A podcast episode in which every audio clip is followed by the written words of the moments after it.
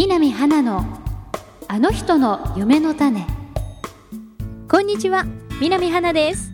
自分の歴史に散らばっていた夢の種を集めじっくり向き合って種をまき育てることで大きな花を咲かせている方々にお話を聞くインタビュープログラム南花のあの人の夢の種。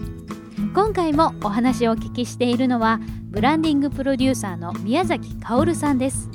4回目の今回はメンターに出会ったきっかけや薫さんのビジョンそしてこれからやりたいと思っていることなど未来についてのお話もお聞きしています。ぜひ楽しんで聞いてみてください。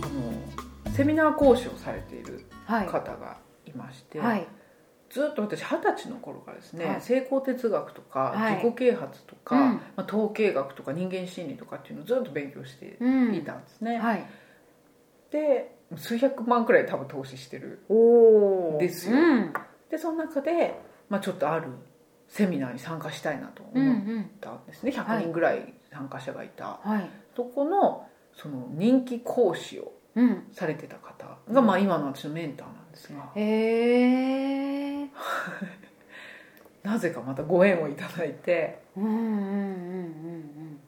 そこから大きく変わりましたねでそのセミナーでですね一番前に座ってたんですよ、うんうん、でその次のセミナーを受講するっていう人いますかって言ってもしそれ受ける人がいたら、あの特別に自分個人セッション無料でプレゼントしますよって、うん、その方ねに私のメンターなんですけど20分6万円なんですよ、うん、そんな方と会えるって、手を挙げます。ねげます。ね でもすぐ名刺交換をして、で、まあ、お会いしていただいたら聞いてみたら、みんな申し込んだけど実際名刺交換来たのは薫さんだけですみたいな。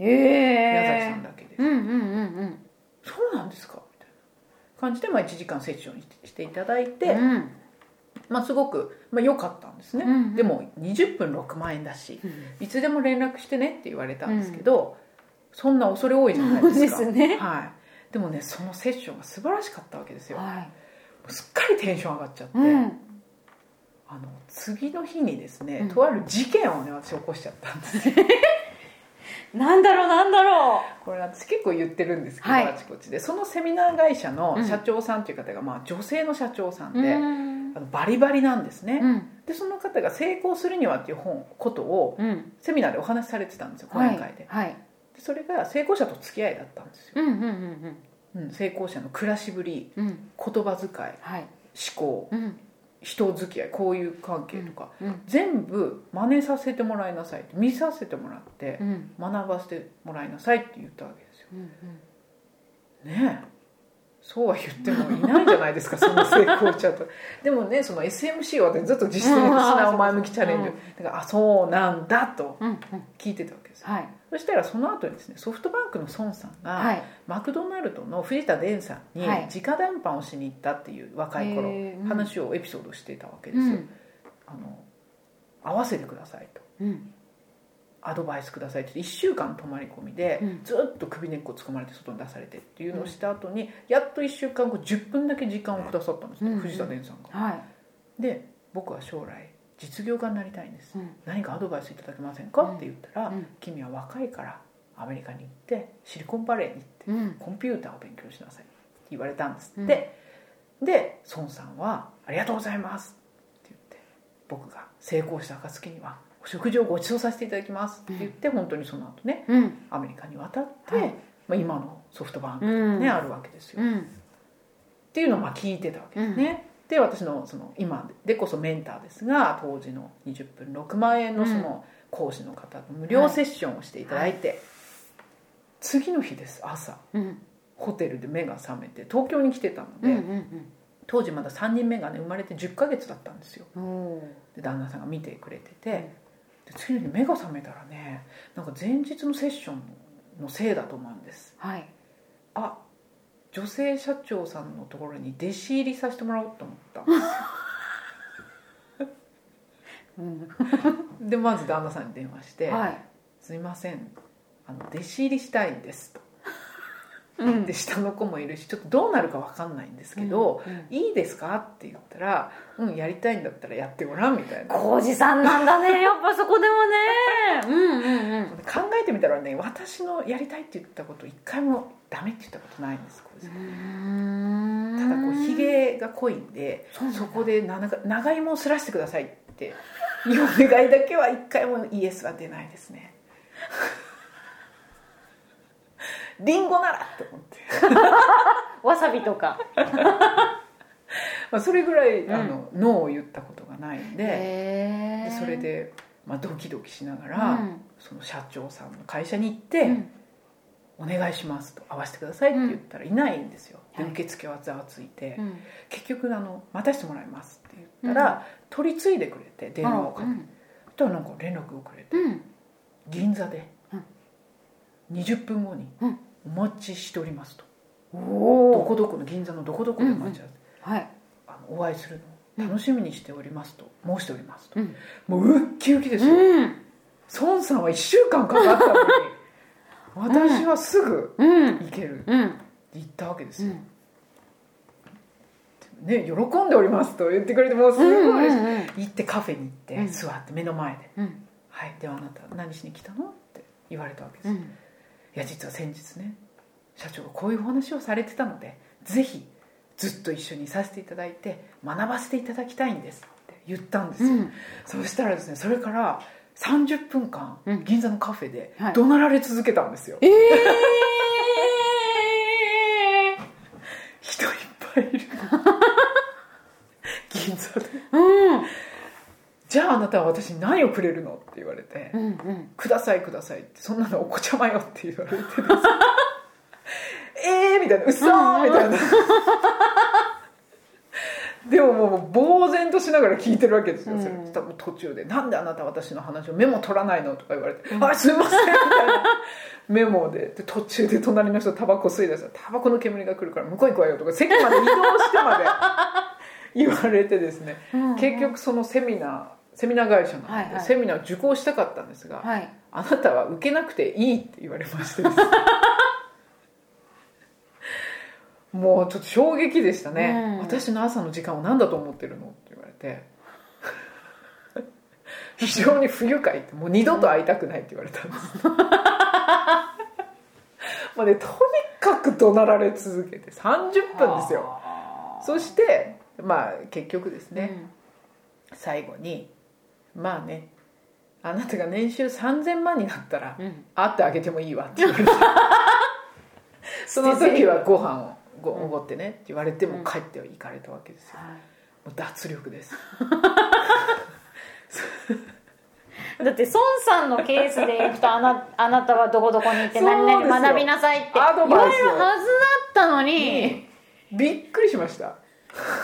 怒鳴り続30分怒鳴り続ける方も大変。だからその後、まあ3日が家に帰って3日間ぐらいまあちょっと打ちひしがれてましたけどまあでもねそれがきっかけでそのセミナー会社のセミナーも大人気交渉されてるのが今のメンターで、うん、実はですね私その社長さんのね10日後に食事会と講演会に申し込んじゃってたんですよ、うん、二度と会わない。鼻水出ますけど二度と会わないと言われてた、うん。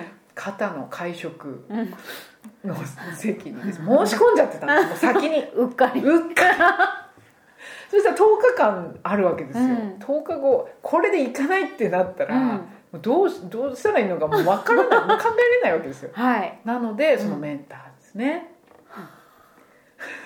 うん、よかったですね。ねメッセージを送るわけです。大変あの恥ずかしいんですが、と多分怒られると思うんですが、こうこうこういうことをしでかしましたと、でできればアドバイスをいただけませんか？メッセージを送ったんですね、うん、そしたらねちょっとしたら返事が来ました「うん、最高だ!」って言う。かおるちゃん最高。あの話を聞いた100人の中でたった1人だろうみたいな。っていう感じでそこからですねその10日の間にやるべきことをですね、事細かく書いてあったんですよ。へえまずメンターの方からのお返事の中に、はい、それがどういうものだったかっていうと、うん、変化を見せなきゃいけないああそっかそっかそっか。で変化を見せれるのは、一番は外見だと、うん、見た目だ。と、うんうん、今から10日間間食禁止。夜7時以降ご飯は食べるな。ノーピザポテトです、ね、そうです。ノーピザ ノンピザポテト。水を1日4リットル飲みなさい、うん、っていうことですね。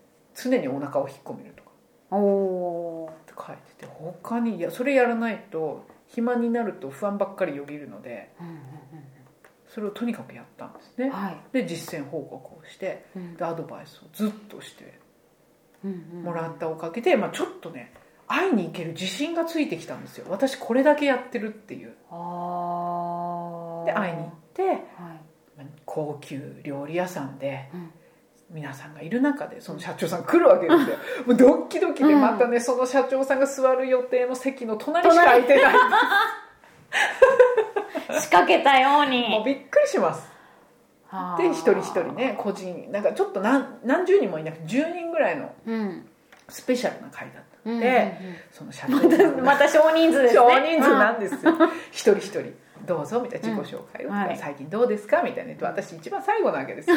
で皆さんねなんか優しくね受け答えして、うん、私の番です、うん、はい宮崎さんはい自分で喋りなさい。みたいなおおみたいな感じ。もそこでも土下座です。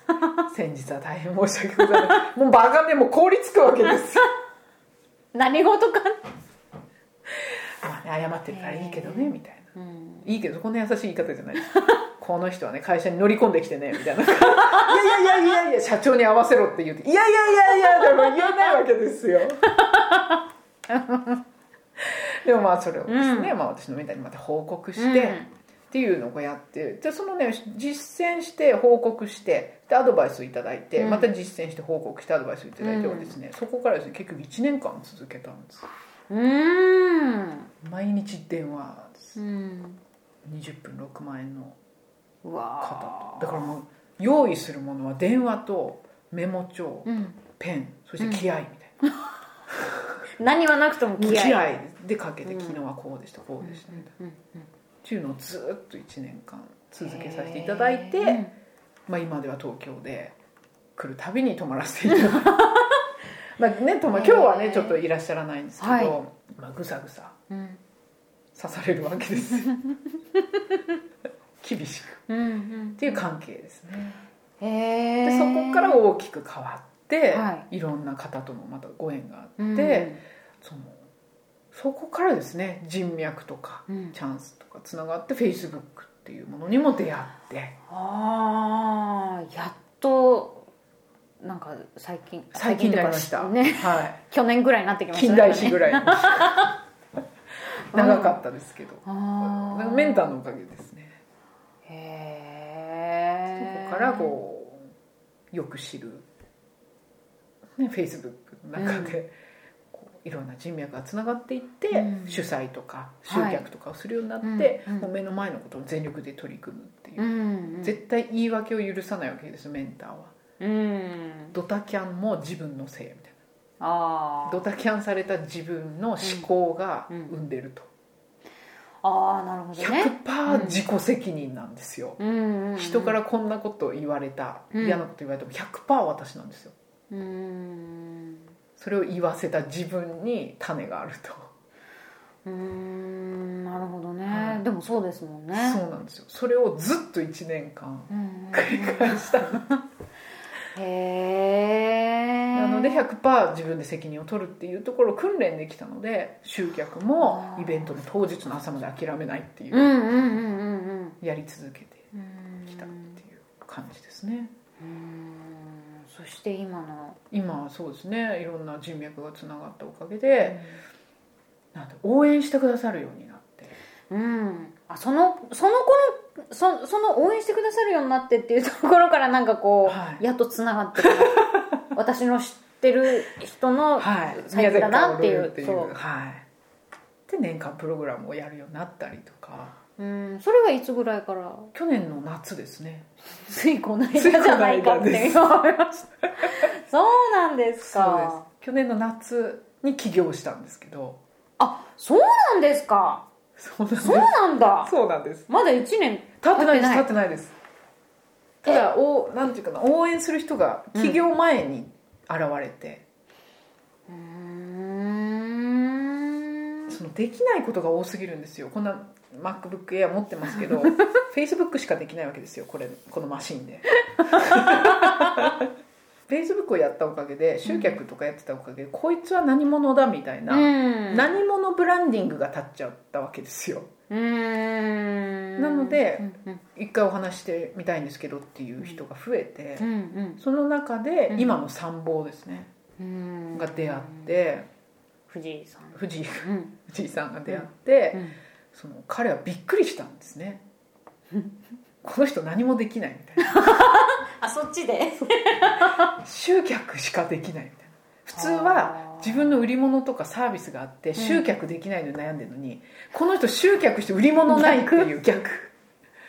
これはまずいと思っ突き抜たけてるなぁいいなまずいと思ったみたいで どうしますかみたいな。彼経営コンサルなんですよ。経営コンルサルビジネスコーチなんですよ。うーん。でなんかねそこでセッションが始まっちゃって。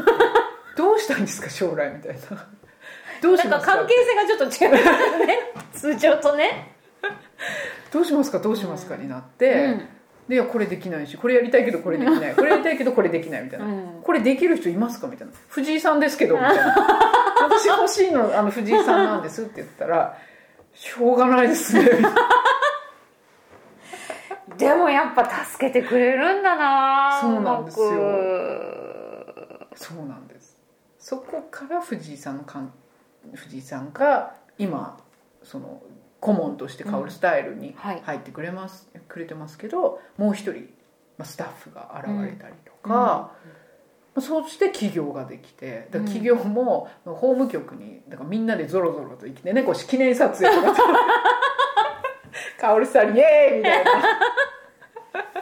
この間あのオフィスを借りましたっていうとこジャンプして。してたとこ。あそあそこあそこもご縁でうん。借りあの使わせていただいて、まあ、その後ですけどね当分は。去年の12月なんで、うんうん事務所を持ってたのが、うんうんうん。えでも12月って言っても8月とか34か4か月5ヶ月そうですね。半年以内。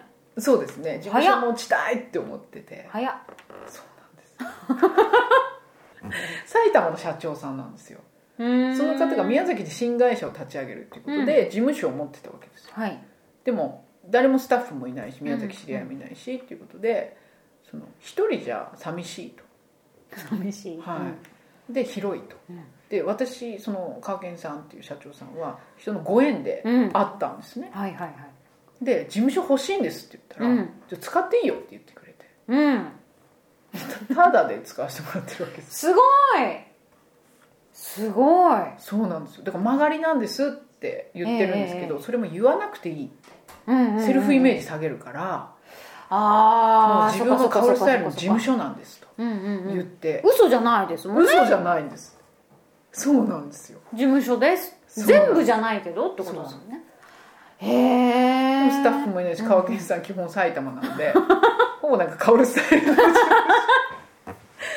でセミナーもさせてもらったりだとか、えなんかすごくありがたいえことになって。ご縁ですね。だ東京も今月1でセミナーしてるんですけど、はい。まあ、神保町ではいはい。十何年も仕事されてる方がいて、うんうん。前ちょっと下町の方でセミナーしてたんですけど、うん。今度神保町に移転してしたいなって思ってたら、はうちのオフィスカオルスタイルの東京オフィスって言っていいですよってええいうことで今はセミナーそこでさせていただいたりとか、へえ本当いろんな方のご縁と助けでビジネスの美,、ね、美の字もわからなかったうん私が、うんもうなんだろうな私の周りの人が浩二さんをはじめうん。私じゃなくてみんなの方が成功するってうん確信を持ってくれてるんですよ。うん。だから浩二さんも今私ちょっといろいろ全国はい。あちこち講演とかセミナー。っね行かれてますよね。はてなった時うに、ん。普通はねうん。家事もうん。育児もあるわけですけど、うん。うん。そこは夫婦で話し合ってはい。その私のビジョンがですねうん。100%、うん。まあ100%人のお役に立ちたいっていうのはずっとあったんですけど、はいそのビジョンが人と人とが無条件に信じ信じ合える世の中を作る。ああすごくいい。無条件にっていうところがいいですね。信じられる。まあ、もちろん無理な話ですよ。無理な話なんですけど、うん、別に言うのただなんで。私ビジョンだからね。ビジョンだからね。ビジョンがそこでなんかないかもしれないけどとか言ったらおかしい、う。ん、そうなんですねだけど、そのビジョンに乗っかってくれた、ちょっとアホな方たちが今カオルスタイルを 応援してくれてるわけですよ。だからビジョンがそれなので、私の目的ビジョンがあって目的があるので、はい、目的は、無条件に人を信じ合える人間力の高い人を一人でも増やすっていうのが目的なんですよ、ビジネスの。なのでまた会いたいまた来たい、また買いたいを生み出す人間力っていうテーマで講演したりとか、セミナーしたりっていうことなんですね。なのでそのための手段として、ね、そういうセミナーとかやったり、まあ、途中はね100%人のお役に立ちたいし、世界がね無条件に信じ合える世の中になってほしいから、皇室のね、雅子様の相談役をやりたいと。おお思ってるわけですよ。なってほしい。超なってほしい。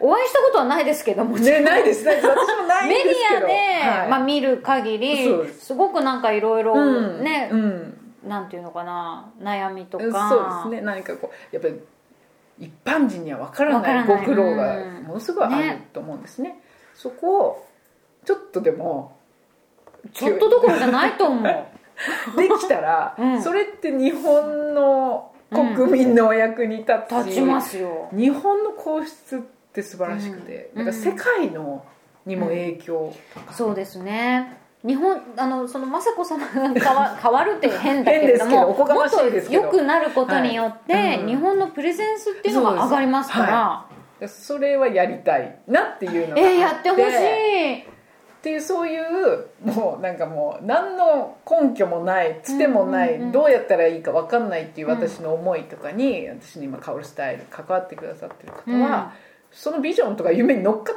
てくれてるわけですよ。うんうんうん。なってほしい。お願いしますって感じ そうなんです。これもまたなんか「普通は?」とかっていうのをよく言っちゃう人は「そんなのはできるはずないよ」とか絶対言うんだけど私も「普通は?」ってあんま好きじゃない。のでまあそれはそれだよね。でも私はこう思うよっていうスタンスなので絶対やってほしい。ぜひあの雅子様紹介してください。もしなんかじゃあ、あの、フェイスブックでつながったら。すぐに やってるのかな。でもやってほしいですよね。苦労とかね、いろいろあると思うので、うん、うん、なんかこうね、あの、だから薫スタイルとして、うん。ね、できていけたらいいなと思ってます、ね、ママ友になれたらいいですね。いいですよね。いいです本当に。うん。ね。ずっと子供の頃から皇室スペシャルは録画して見てたぐらい。あそうなんだ。そうなんです。それ聞かなかったですね。そうなんだ大好きなんです。へえどんなところが？いややっぱりこの日本の伝統とか、すごく大事にされてて、うん、なんかこうなんですかね。表にはあんま出てこないですけど、はい、天皇陛下とか、まあ、その思想とか宗教とか、うん、そういうのは全く別です。私はなんか全然ないんですけど、はい、その単純にもうその思いとか、うん、日本国民を持ってっていう行動が素晴らしいので1年のもうなんなんか100日以上もうずっと祭祀とか行事として、はい、もう夜中から朝までとかのあのお勤めみたいな、天皇陛下としてのそうなのあるんですよ。いっぱいされていて。知らなかった。はい。国民の知らないところで国民の健康を祈ったりだとか豊穣を祈ったりだとか。してくださってるんですはい。でその間はずっと美智子様も起きていらっしゃったりとか。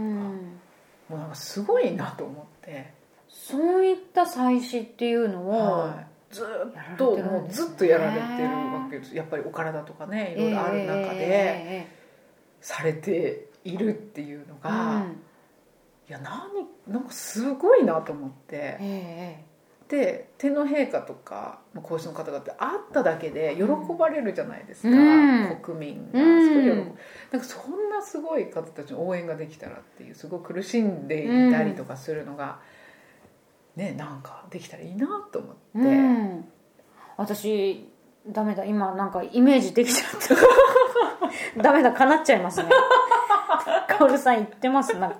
あの普通に車でブーンってしれっと黒塗りのなんか迎えに来たやつに乗ってそうブーンって入ってった今。イメージかなっちゃうんですよ私イメージできちゃったことってかなっちゃうんですよ。だっていつだろう。いややばい。かなう。南花のあの人の夢の種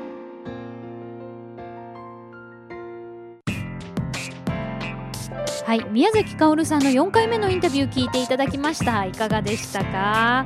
もうメンターとの出会いから人脈とかチャンスとかフェイスブックとつながってきた薫さんですけれどももう目の前のことに全力で取り組むそして言い訳を許さない100%自己責任これをずっと1年繰り返して基礎体力を、え、つけられていたっていうことなんですけどね、まあ、Facebook をやっていたおかげで何者かというブランディングができるようになったっていうのもとても興味深いなと思います。